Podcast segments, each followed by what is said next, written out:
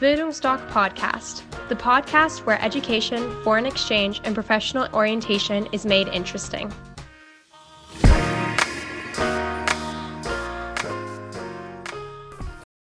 Warum sollten Oberschüler, Realschüler nach der 10. Klasse das Highschool-Jahr nutzen als Orientierungsjahr, auch für die berufliche Zukunft? Bleibt dran. Hallo, ich bin Horst und ich bin Auslandsberater bei Bildungsdoc. Heute möchte ich etwas zu Oberschülern, Realschülern sagen, die mit der 10. Klasse in der Regel ihre Schule beenden. Es gibt dann noch einige, die weiterführende Schule machen, aber mir geht es um die, die die 10. Klasse beenden und dann mit einer Ausbildung beginnen.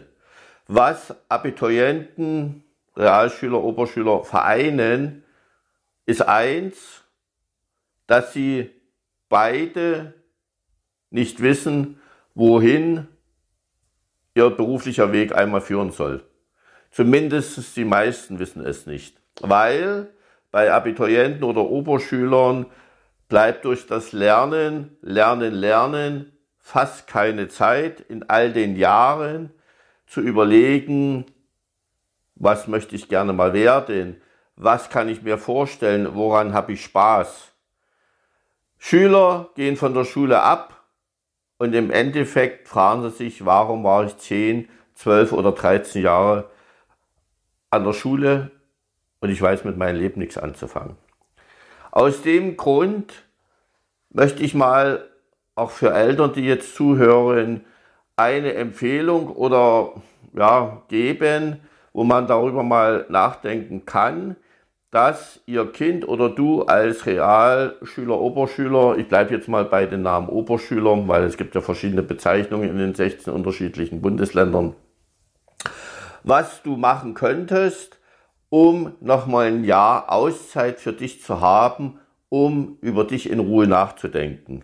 Und da empfehlen wir das Highschool-Jahr also Highschool-Jahr ist auch immer Schüleraustausch. Wir sagen immer Highschool-Jahr dazu. Also es sind keine verschiedenen Programme. Es ist ein und dasselbe Programm.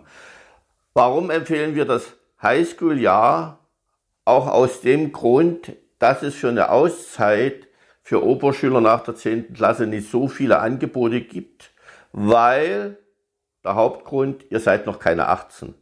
So, und wenn ihr noch keine 18 seid, muss im Ausland immer eine Aufsichtsperson gestellt werden, weil ihr dürft dort nicht alleine durchs Land reisen oder ja, einer trägt immer die Verantwortung für euch und deshalb gibt es relativ wenig Programme.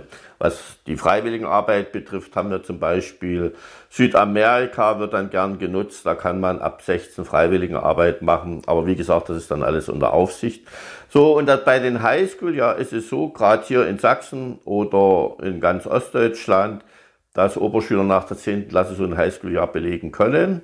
Nicht nach der 9., wie manche denken, weil bei Abiturienten kann man nach der 9., 10. und 11. das machen. Oberschüler grundsätzlich nach der 10.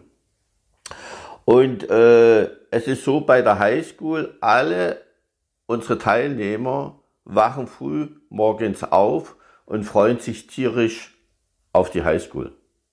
Ich weiß nicht, wann dir das das letzte Mal passiert ist, vielleicht gefühlte fünf oder zehn Jahre her, dass du dich so auf die Schule hast gefreut. Und das ist eben das, was wir auch als berufsorientiertes Jahr ja, empfehlen.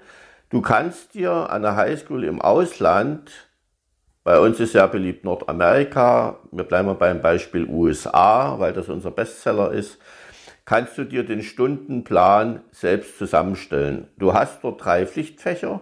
Das ist Mathematik, Geschichte und Englisch.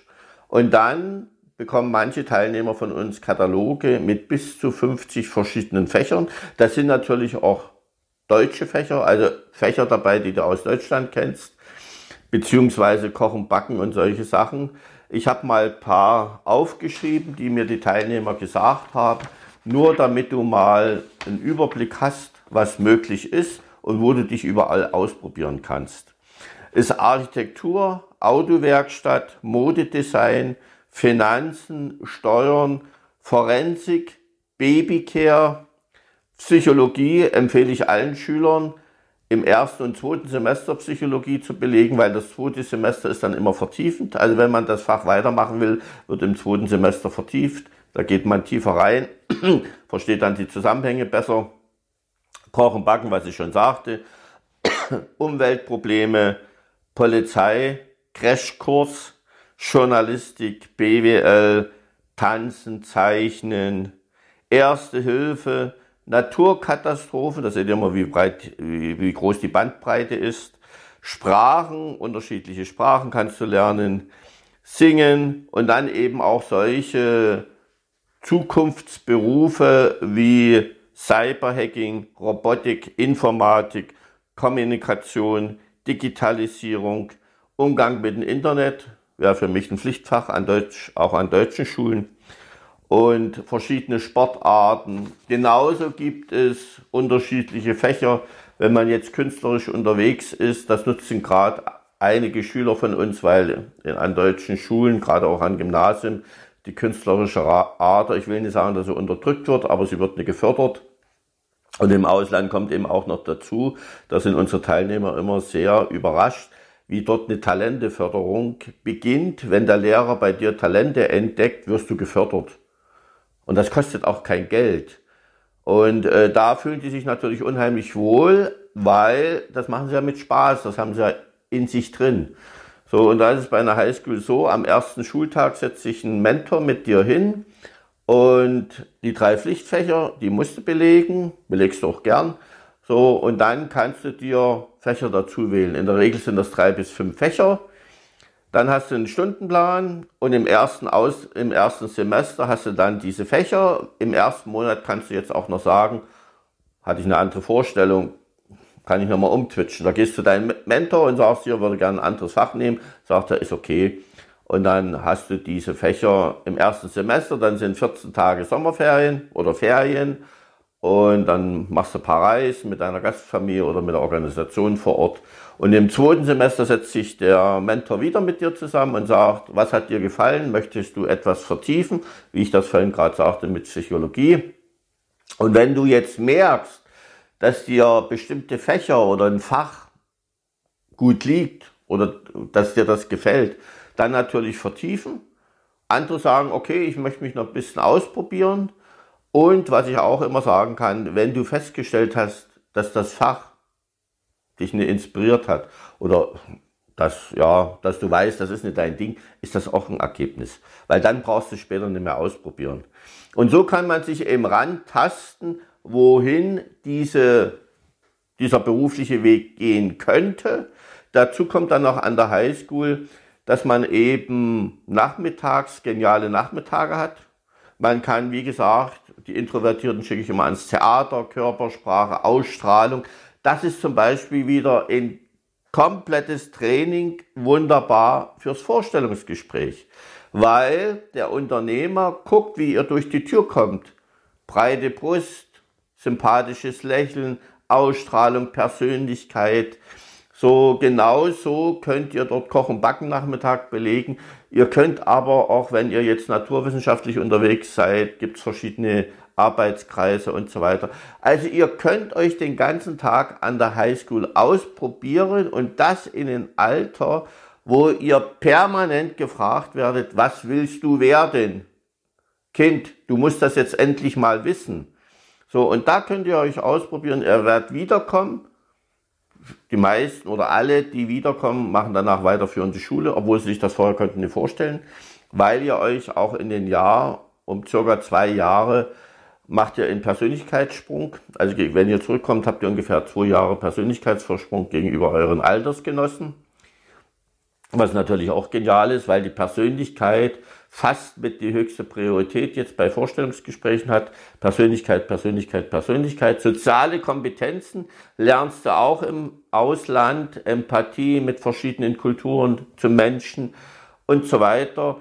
Und das sind diese Sozialkompetenzen, haben genauso teilweise Zensuren überholt. Persönlichkeit, Sozialkompetenzen sind die Dinger bei Unternehmen, die jetzt eine hohe Rolle spielen. Sicherlich auch nochmal bei, wenn du jetzt studieren möchtest, Numerus Clausus oder wissenschaftlich arbeiten willst, ist das vielleicht nochmal was anderes.